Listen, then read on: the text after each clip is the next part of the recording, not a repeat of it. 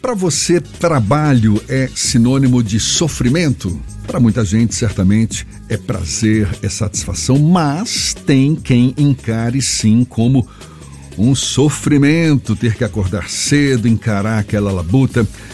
Pois bem, este é o ponto de partida do Playfulness Trilhas para uma Vida Resiliente e Criativa, livro de autoria do psicólogo Lucas Freire.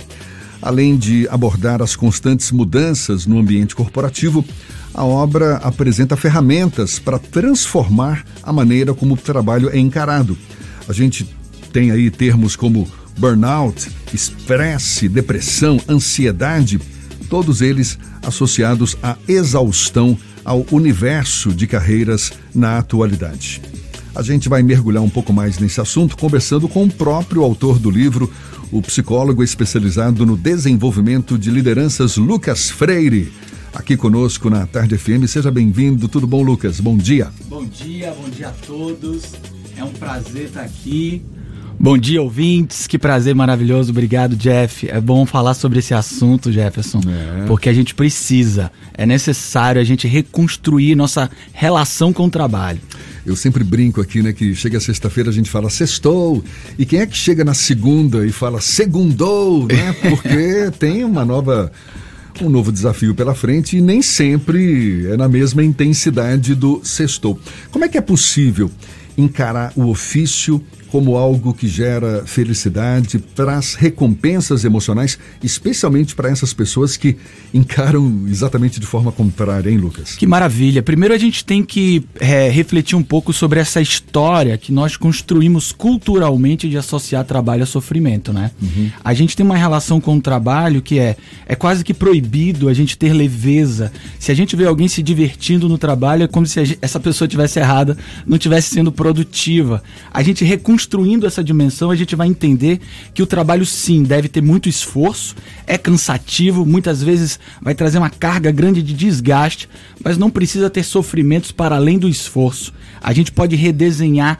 a nossa relação com o trabalho. E esse é o convite. A gente apertar o play para a vida e acordar de manhã na segunda-feira falando segundou e não riscando mais um dia como se isso fosse extremamente sofrido, né? Quando você fala redesenhar o conceito de trabalho na cabeça das pessoas, é, é, é muito mudar a forma como você percebe o, o trabalho ou encara.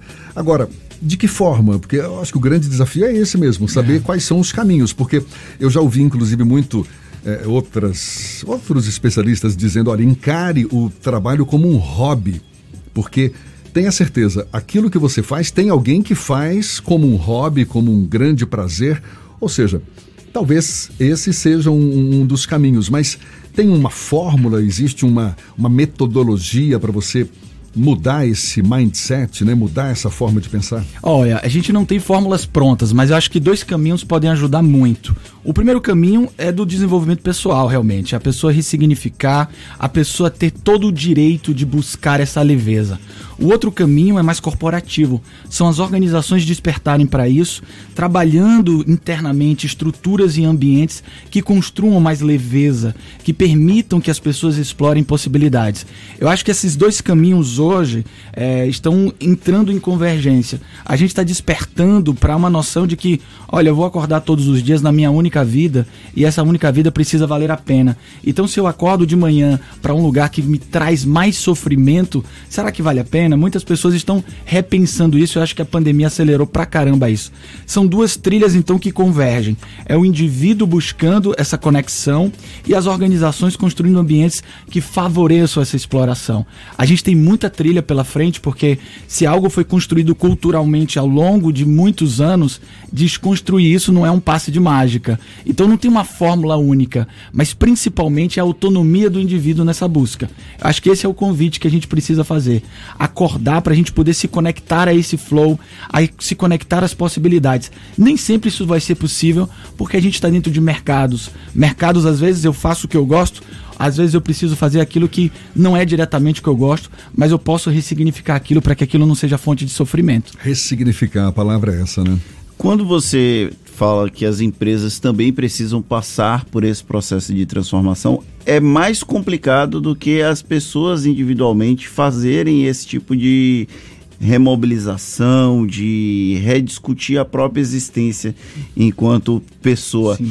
Como as empresas podem acelerar esse processo, já que nós vivemos em um contexto em que as empresas normalmente elas tendem a ser estanques e têm uma dificuldade maior de lidar com mudanças culturais Lógico que eu estou falando das empresas que já existiam previamente, não as startups, essas empresas mais modernas, mas empresas antigas. A gente está num jornal que tem 100 anos uhum. de existência. Como fazer isso? Eu acho que essa é uma grande questão. Se a gente não acordar para isso, essas empresas não vão sobreviver ao futuro. A gente está vivendo um, um, momento único em que a gente pode ser protagonista no humanismo organizacional. A gente está saindo de uma era em que as pessoas eram objetificadas. Eu, por exemplo, trabalhei alguns anos numa área chamada recursos humanos. O que, que a gente faz com os recursos, né? São insumos, a gente usa os recursos. E isso a gente precisa também redesenhar. Acho que as organizações estão acordando para isso. Tem um longo caminho pela frente. A gente vê hoje temas que não faziam parte das estruturas organizacionais, como saúde mental, bem-estar. Hoje a gente pode falar mais abertamente sobre essas questões. E isso envolve, muitas vezes, a empresa despertar para o seu negócio principal, que é gente.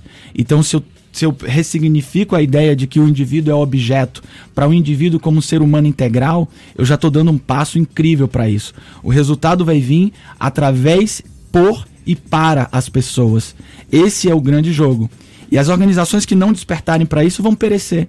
Porque, como diz o Simon Sinek, 100% das, dos funcionários são pessoas, 100% dos clientes são pessoas, 100% dos acionistas são pessoas. E se você não entende de pessoas, você não entende de negócios. Acho que esse é o convite, né? Quando a gente. É, é aquela máxima do. Vo, trabalhe com o que você gosta, que você não vai estar tá trabalhando, você vai estar tá se divertindo. E a gente viveu nesse momento da pandemia um momento em que as pessoas repensaram a sua forma de lidar com a própria relação de trabalho. Sim. Muitos deles, muitas dessas pessoas, inclusive, pensando em trocar a área de atuação. Você tem algum tipo de marco ou algo que demonstre, olha, eu preciso repensar a partir daqui a minha relação com o meu próprio trabalho ou é um processo que é aos poucos de autoconhecimento que perpassa também pelo seu entorno? Como é que você analisa isso? Primeira coisa, a gente tem que é, olhar para esse mito de trabalho com que você gosta, né? Porque todo trabalho tem coisas que a gente gosta e tem coisas que a gente não gosta. A grande questão aí é a gente aprender que vão ter coisas que a gente não gosta e tudo bem. Tudo bem porque fazem parte da, do negócio. Mas que a gente pode olhar para isso sem ter um sofrimento para além do esforço. Então esse, é, esse é um grande jogo, né? Eu assisti recentemente, tem um caso aqui da Bahia, de um gari que ele trabalha com muita leveza, ele canta, ele dança, e muitas pessoas criticaram essa trajetória dele, mas é genuína dele. Todo trabalho tem coisas que a gente vai se conectar mais ou vai se conectar menos. Acho que a grande virada é a gente olhar para isso, se aquilo está trazendo para a gente uma carga de sofrimento maior do que a gente é capaz de carregar, aí sim liga a luz vermelha, que é a hora da gente repensar ou o trabalho ou a nossa relação com o trabalho. Normalmente, é, estresse é, faz parte da vida. A gente não, não anula estresse. A gente cria recursos para lidar com estresse. Se eu não estou tendo recursos para lidar hoje com a carga de estresse que o trabalho está me trazendo, eu preciso ou fortalecer, me fortalecer para lidar com isso, desenvolvendo resiliência ou por aí, ou eu preciso realmente repensar esse lugar, porque aí o caminho não tem outro a não ser o adoecimento, né? O adoecimento é fruto dessa diminuição de recursos que nós temos para lidar com as adversidades que aparecem na nossa vida. Então, esse é, esse é o grande balanço que a gente precisa ter. Então, se eu estou há muitos dias, muitas semanas, com uma carga de sofrimento maior do que eu consigo lidar, liga a luzinha aí, porque é hora da gente se trabalhar ou trabalhar externamente o ambiente para mudar essa relação. As redes sociais têm impacto nesse processo, já que a gente vive num mundo idílico nas redes sociais. Você olha no Instagram, as pessoas estão felizes o tempo todo. Você vê no LinkedIn, as pessoas estão com sucesso profissional na maioria das postagens, ou então estão em busca de emprego, mas tem aquela história de superação. As redes sociais, de alguma forma, contribuem para esse ambiente de tensão extrema que qualquer um que esteja nelas acaba tendo que lidar com essa pressão? Ah, sem dúvida, né? Primeira coisa é o contraste. Eu vejo a minha realidade e aí eu olho para um lugar onde a realidade é só a realidade do desejo, é só a realidade de um universo a ser alcançado. Isso torna muitas vezes a rotina muito sofrida, né? Se eu olho as redes sociais de pessoas que eu admiro, que eu acompanho, e aí eu faço um contraste com a minha realidade, isso pode trazer grande carga de sofrimento. E hoje a gente já tem muitas evidências de que as redes sociais não são um bom agente nessa direção. Muitas vezes vão criar mais angústia, vão criar mais cargas de estresse e dificuldade para lidar com a rotina. Então isso de fato contribui bastante. E aí eu posso somar isso a, a grande capacidade que as redes têm de tornar a nossa vida menos produtiva num sentido de um lazer passivo. Né? Na rede social eu fico passivamente assistindo a vida passar. E na verdade, para a gente ter uma vida mais leve e criativa, a gente precisa fazer o contrário, a gente precisa protagonizar as nossas rotinas. A gente trabalha para ter tempo livre. Com que qualidade eu dou a esse tempo livre?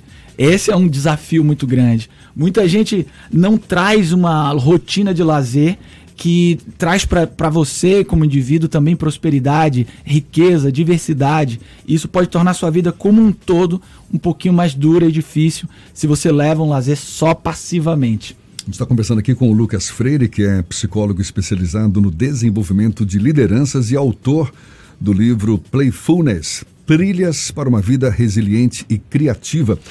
Essa pessoa, esse personagem que tem a dificuldade de encarar a labuta no seu dia a dia, que encara como um sofrimento, tem fundamento afirmar que é uma pessoa que, de certa forma, perdeu um pouco da criança que tem dentro dele, ou seja, com dificuldade de exercitar a criatividade, as relações interpessoais, e a partir dessa percepção, quem sabe buscar uma conscientização maior para que não deixe morrer a criança essa esse jeito é, é, maravilhoso, não é, que a gente tem, que também está ali junto com a racionalidade, com os compromissos do dia a dia e tudo mais? Jefferson, esse é exatamente o convite do meu livro, a gente se reconectar com essa criança interior.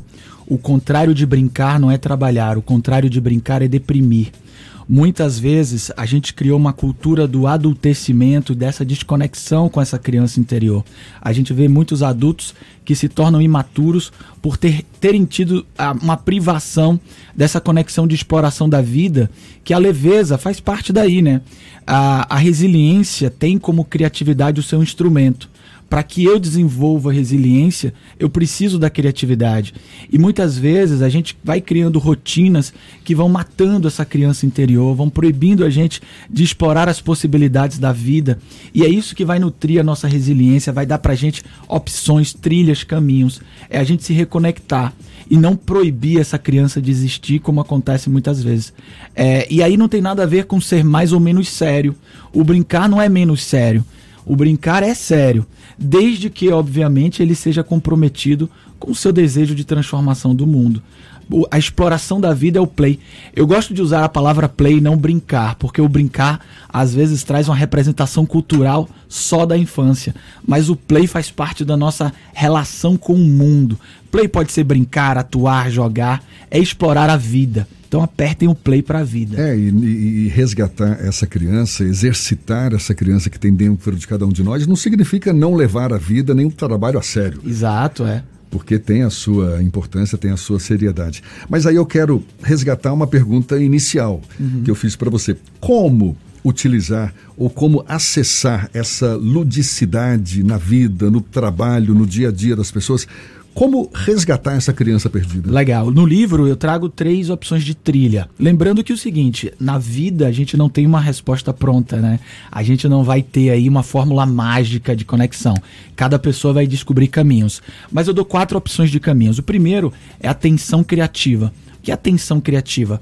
São as adversidades que a vida traz. Quando eu faço uma pergunta para as pessoas, o que que qual é a realização que você tem mais orgulho de ter atingido na vida? 100% das pessoas vão trazer histórias de enfrentamento. Nunca vem uma história, minha vida estava boa e continuou boa. É sempre uma dificuldade que ela atravessou e que ela tem orgulho de ter protagonizado. Então, as adversidades, abraçá-las é o primeiro passo. Segundo passo é a gente se conectar mais com o flow.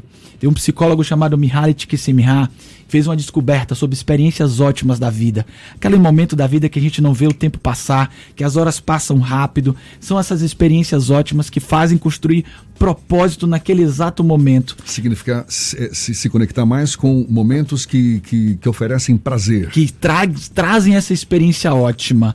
Pode ser, às vezes, para um indivíduo, uma planilha de Excel. Pode ser para outro, um debate. Cada um tem o seu pico de flow na vida. Se você tiver mais esse tipo de experiência, sua vida como um todo, ela vai ter um bem-estar gerado como consequência maior. Outro elemento é a resiliência dos estoicos. Controle aquilo que você pode controlar e o que você não controlar, aperta o botãozinho e segue a vida. E por último é trazer mais ludicidade e leveza. Então essas quatro trilhas são os meus convites para a gente no dia a dia é, levar as rotinas com mais criatividade, nutrindo resiliência e explorando as possibilidades. Esse é o jogo. E ter a percepção de que, uma vez acessando essa criatividade, essa flexibilidade na relação com as pessoas, com o trabalho, com a labuta, o, a, as consequências são muito melhores, Sim, na é verdade, dúvida. porque você vai se sentir mais produtivo, vai se sentir mais motivado. Essa autopermissão Sim. é algo necessário, né? A gente foi é, criado e, e culturalizado numa dimensão de disciplina e controle. Então, quando a gente teve na pandemia que se deparar com toda a fragilidade da nossa própria humanidade, isso causou uma série de repercussões. É por isso que a gente está vendo muitos movimentos de pessoas agora, de fato, querendo mudar de vida, é, ter uma vida mais leve, ir para o campo, ressignificar a própria história, porque a gente percebeu que nós não temos tantos controles assim. E que se a gente não aproveitar para fazer isso agora, a gente vai perder o que a gente tem de mais precioso, que é o nosso tempo. Então acho que esse convite, que foi um lado é, que a pandemia nos trouxe, trouxe um grande despertar. A gente está vendo um movimento de pessoas de fato pedindo demissão para procurar formas de trabalhar que estejam mais conectadas com isso, com a possibilidade de criar, de ter uma voz ativa. E isso é explorar a vida. E muito legal esse, esse debate, esse tema que a gente está discutindo aqui agora, porque faz a, a pessoa se voltar para ela própria, na é verdade? Porque é muito cômodo a gente atribuir a fatores externos a causa dos nossos insucessos. Uhum. Na é verdade, eu penso que o verdadeiro campeão, esse olha para o próprio umbigo, procura ver suas fragilidades, suas dificuldades e não raro chega ao topo. Eu gosto muito de uma frase de Tony Robbins que ele diz que a maneira como a gente se comunica com as pessoas e consigo próprio define a qualidade da nossa vida. Uhum. Ou seja, tão, tão importante quanto é essa comunicação interpessoal, a comunicação interna é importante também, Sim. não é verdade? E você, de certa forma, convida para essa autorreflexão, uhum. não? Quantos líderes dentro de organizações, na verdade, são crianças feridas que não souberam lidar com essas questões e depositam suas frustrações no ambiente? Quantas pessoas são tóxicas no trabalho exatamente por não terem a possibilidade de explorar e se tornam frustradas e vão propagando essas frustrações, criando ambientes adoecidos. Eu acho que esse é um despertar para todos nós, para a gente pensar: olha, eu vou dedicar minha energia de vida a um lugar que não, não traz um bem-estar para mim. Será que vale a pena? E as, ao mesmo tempo as organizações agora estão percebendo que, olha, se a gente não fizer isso, vai ficar cada vez mais evidente que nós não somos um bom negócio. Nós não somos uma boa organização. Nós não deixamos uma contribuição bacana para a sociedade. É claro que tudo isso, Jefferson, passa por uma jornada. Não é um botãozinho que vai claro. ligar e desligar isso. É uma jornada dos indivíduos se apropriando desse processo e as organizações que são feitas por indivíduos tendo isso como consequência.